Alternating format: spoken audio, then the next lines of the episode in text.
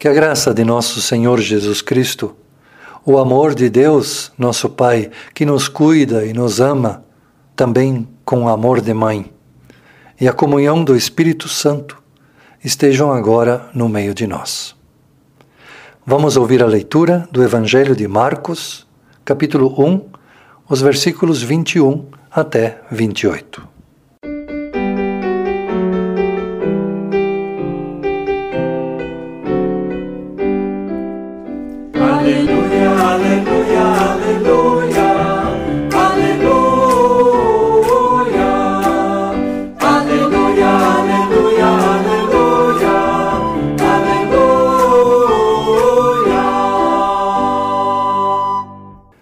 Jesus e os discípulos chegaram à cidade de Cafarnaum. E no sábado ele foi ensinar na sinagoga. As pessoas que o escutavam ficaram muito admiradas com a sua maneira de ensinar. É que Jesus ensinava com a autoridade dele mesmo e não como os mestres da lei. Então chegou ali um homem que estava dominado por um espírito mau. O homem gritou: O que quer de nós, Jesus de Nazaré? Você veio nos destruir? Sei muito bem quem é você. É o santo que Deus enviou. Então Jesus ordenou ao espírito mau: Cale a boca e saia desse homem. Aí o espírito sacudiu o homem com violência e, dando um grito, saiu dele. Todos ficaram espantados e diziam uns para os outros: Que quer dizer isso?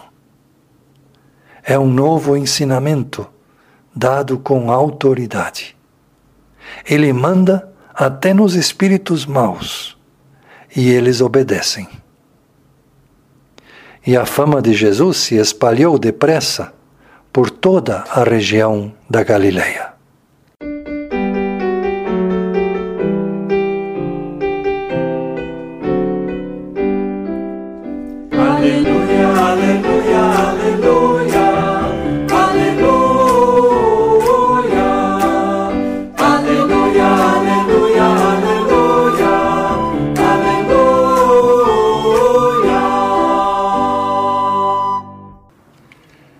Que a graça, a misericórdia e a paz de Deus, o nosso Pai, e de Jesus Cristo, nosso Senhor, estejam com todos nós.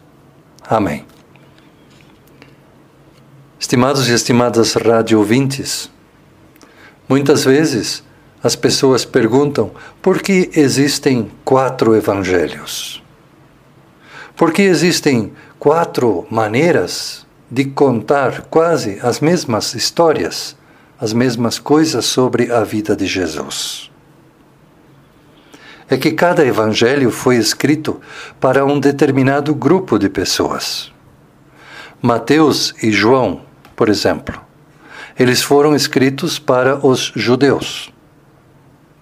Enquanto que os evangelhos de Marcos e de Lucas foram escritos para que os não-judeus conhecessem a Jesus. Marcos e Lucas viram que a ênfase principal na maioria das religiões fora de Israel era a possessão demoníaca. Os demônios eram considerados espíritos ou poderes que provocavam doenças físicas e mentais nas pessoas. Pessoas endemoniadas precisavam então de um exorcista para livrá-las do mal. Por isso, os sacerdotes dessas religiões tinham como tarefa principal expulsar os, de, os maus espíritos, os demônios, das pessoas e também dos ambientes. Os sacerdotes faziam isso muitas vezes com amuletos, com anéis, com incenso. O Evangelho de Marcos e de Lucas não nega a existência de maus espíritos. Os evangelistas não dizem que eles não existem. Ao contrário, os maus espíritos reconhecem a Jesus e Jesus também os reconhece. Por isso, tanto o Evangelho de Marcos como o de Lucas colocam como primeiro milagre de Jesus a expulsão de um espírito mau, mostrando que Jesus tem poder sobre os maus espíritos. E o poder de Jesus sobre esses maus espíritos é tão grande que Jesus nem mesmo precisa de amuletos, anéis ou incenso. Com a simples presença de Jesus, o espírito mau já se inquieta. E com apenas uma palavra, Jesus consegue tirar esse espírito mau das pessoas. Portanto, os evangelistas Marcos e Lucas querem mostrar aos não-judeus que Jesus tem poder sobre o mal. Mas tem uma coisa curiosa nessa passagem do Evangelho que nós ouvimos hoje. Nós costumamos pensar que os maus espíritos frequentam ambientes, os infernos da vida, os lugares onde não se fala nem se respeita a palavra de Deus. O curioso é saber por que um espírito mau entra na sinagoga. O que esse espírito mau estava fazendo na sinagoga? O texto bíblico nos diz que Jesus estava ensinando na sinagoga e as pessoas estavam muito admiradas com a maneira como Jesus ensinava. A sinagoga é um ambiente religioso, frequentado por gente religiosa. No entanto, chega ali um homem com um espírito mau e ele começa a questionar os ensinamentos de Jesus. Esse espírito mau, ele não respeita o ambiente religioso e nem respeita os ensinamentos de Jesus. Mas ele ataca esses ensinamentos. Talvez o Evangelho nos queira dizer com isso que Alguém pode estar num ambiente religioso, ouvir os ensinamentos de Jesus e, mesmo assim, o espírito mau não respeita esse ambiente nem os ensinamentos de Jesus. O mau espírito do Evangelho, ele não se importa com o lugar onde ele está, mas ele se incomoda diante de quem ele está. O lugar não o assusta, mas ele se assusta diante de quem ele está. E a presença de Jesus e os ensinamentos de Jesus incomodam os espíritos maus. E eles então se delatam, eles aparecem, eles saem à luz.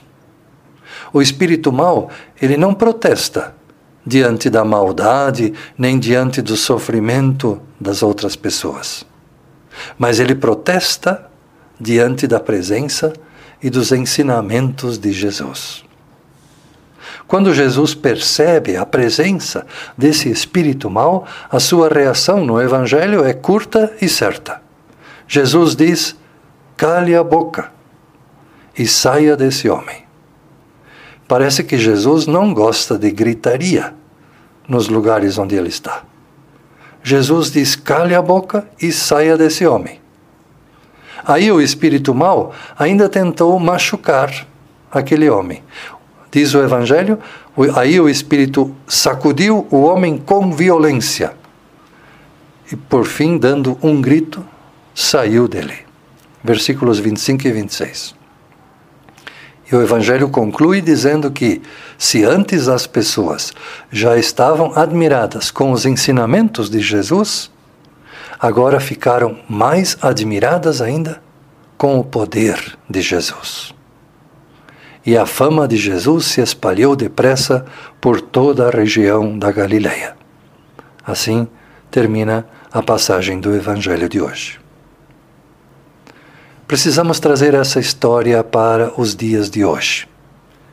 E precisamos perguntar: será que ela ainda tem algum sentido para nós hoje? Nos tempos antigos, se considerava qualquer doença física ou mental como possessão demoníaca. Hoje sabemos que isso não é assim. A ciência trouxe luz sobre esses preconceitos. E por isso, ao invés de deixar essas pessoas sozinhas ou de abandoná-las, hoje nós sabemos que devemos nos aproximar delas, que devemos ajudá-las a fazer, a procurar um tratamento médico em busca de uma vida sustentável e, quem sabe, até em busca da cura. Muitas vezes é difícil que essas pessoas que têm algum tipo de doença muito grave, muitas vezes é, é, é difícil que elas sejam tratadas em suas casas. Principalmente as pessoas com sofrimento mental. A convivência se deteriora. E aos poucos toda a família vai sendo afetada negativamente, o que não favorece nem a família e nem a pessoa doente. Mas existem instituições dentro e fora da igreja que nós podemos apoiar, espiritual e financeiramente, para que essas instituições façam esse trabalho de cuidar das pessoas com sofrimento mental.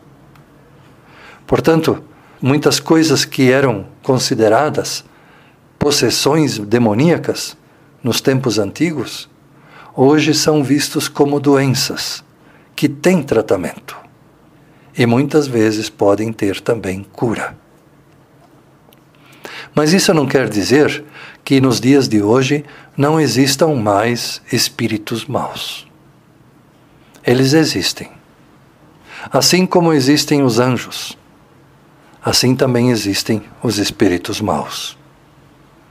Mas, diferente do que muita gente pensa, esses espíritos maus não moram nas cavernas, nem nos cemitérios e nem aparecem só de noite. Os espíritos maus, eles gostam de morar muito mais perto das pessoas.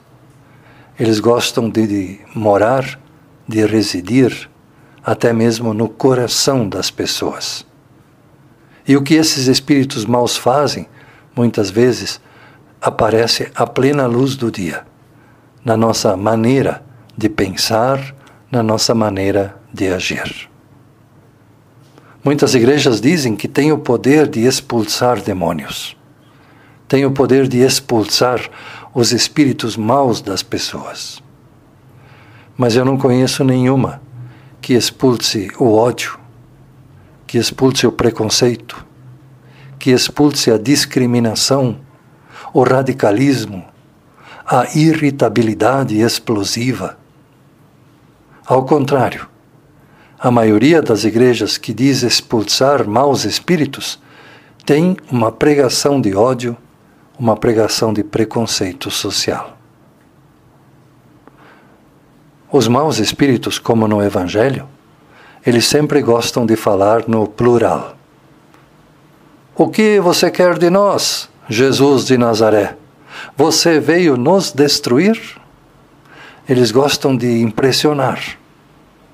No Evangelho, nós vimos o espírito mau era um só, mas ele falava no plural. Ele fazia muito barulho, queria impressionar mais do que Jesus, queria assustar a Jesus. Mas Jesus o desmascarou. A verdade é que os espíritos maus são fracos diante do poder de Jesus. Mas eles são muitos, eles estão por toda parte. Eles podem estar nos nossos corações, podem estar até mesmo dentro de nossas igrejas. Mas a boa notícia é que existe tratamento, que existe cura contra os maus espíritos. E é isso que o Evangelho nos quer mostrar hoje para esse tratamento contra o mau espírito, que já está presente muitas vezes nos nossos corações e até mesmo nas nossas igrejas. Jesus diz que é importante ouvir a palavra de Deus em lugares onde não se prega o ódio ou o preconceito.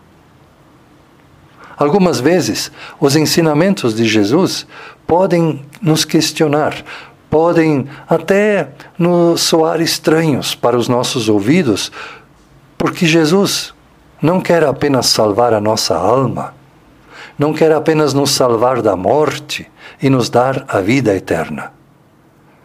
Jesus quer também transformar a nossa vida, quer transformar a nossa maneira de pensar e de agir. Sua mensagem é que confiemos em Deus, mas que também pratiquemos os ensinamentos de Jesus. Esses ensinamentos de Jesus que dizem perdoar 70 vezes 7, repartir para multiplicar, buscar em primeiro lugar o reino de Deus e a sua justiça, cuidar dos outros, cuidar dos famintos, dos doentes, ter uma palavra de ânimo, de esperança para a vida de quem não vê nenhum sentido na sua vida. Portanto, a fé cristã tem duas partes: crer em Jesus e praticar os ensinamentos de Jesus. Uma pessoa cristã deve assumir essas atitudes amorosas de Jesus. Uma pessoa cristã deve ser uma pessoa compreensiva deve colocar-se no lugar do outro, antes de criticar ou de julgar. Afinal, não tem nada mais contraditório do que alguém dizer-se uma pessoa cristã e continuar sendo uma pessoa cheia de preconceitos, uma pessoa prepotente, uma pessoa egoísta. Não tem nada mais contraditório. Mas esses ensinamentos de Jesus eles ainda incomodam hoje os maus espíritos. Porque os maus espíritos não gostam de uma fé com compromisso. Por isso, eles vão sempre atacar, vão sempre ridicularizar os ensinamentos e também os seguidores de Jesus. E isso acontece ainda hoje em muitos lugares, dentro e fora das igrejas. Os maus espíritos não têm medo da fé, mas eles têm medo da prática da fé. Por isso, Jesus falou diversas vezes: No mundo vocês vão passar por aflições, mas tenham bom ânimo, não tenham medo, não desanimem no meio da dor. Eu já sofri e já venci tudo isso que vos atormenta. Tende bom ânimo, eu sou o caminho, a verdade e a vida. Ninguém vem ao Pai senão por mim. Crede em Deus, crede também em mim. Portanto, a primeira parte do tratamento para que Jesus possa expulsar também os maus espíritos do nosso coração é reconhecer que se algo me incomoda na pregação da palavra de Deus, o correto é reconhecer que o problema não está na palavra de Deus mas o problema está comigo. Se a mensagem de Jesus me incomoda, é porque eu não estou em sintonia com a mensagem de Jesus. E uma vez que eu reconheço isso, então nisso também está a chance da minha cura. Jesus tem poder sobre o espírito mau que mora dentro de mim. Geralmente esse espírito é mais forte do que eu ele me domina. Eu não tenho poder sobre ele. Mas Jesus sim pode expulsá-lo do meu coração. Dessa forma, esse primeiro milagre de Jesus no Evangelho de Marcos pode ser também um milagre para mim ainda hoje. Deixemos que Jesus nos liberte dos maus espíritos que tanto fazem mal à nossa convivência, na família, na igreja, uma das tarefas importantes de cada pessoa é descobrir seus próprios demônios. Porque somente ao desmascarar essa força maléfica que está dentro ou fora de nós, é que nós teremos condições de vencê-la. Que a graça de nosso Senhor Jesus Cristo, o amor de Deus, nosso Pai, e a comunhão do Espírito Santo estejam sempre no meio de nós. Amém.